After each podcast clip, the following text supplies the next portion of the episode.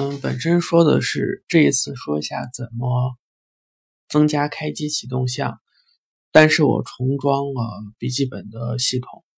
嗯，直接装的是乌邦图的 Server 版，十六点零四的稳定版本，但是开了机之后用 ifconfig 看，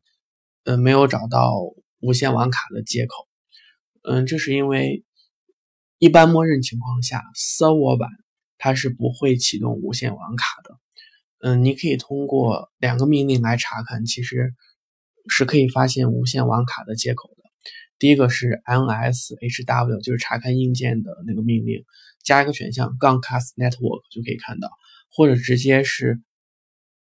sudo 用 ifconfig，然后杠 a，你就可以就可以看到，的确这个无线网口的接口是存在的。嗯，如果想要开启它的话也不困难。嗯，编辑一下 interfaces 文件，嗯，就是杠 etc 杠 network，然后杠那个 interfaces 文件，嗯，只需要添加，其实只需要添加两行就行了。嗯，第一行是 auto，你看到的那个你的无线网卡接口的名字，比如说如果是 YN 零的话，就是 auto YN 零，嗯，然后再加一个第二行就是 iface y 按零。Inet DHCP，嗯，意思就是说需要用你的路由器来获取，用 DHCP 这个信息动态获取你的嗯 IP 啊、掩码、网关这样，嗯，把这两行补在那个 interfaces 的后面，然后把它保存一下，保存重启之后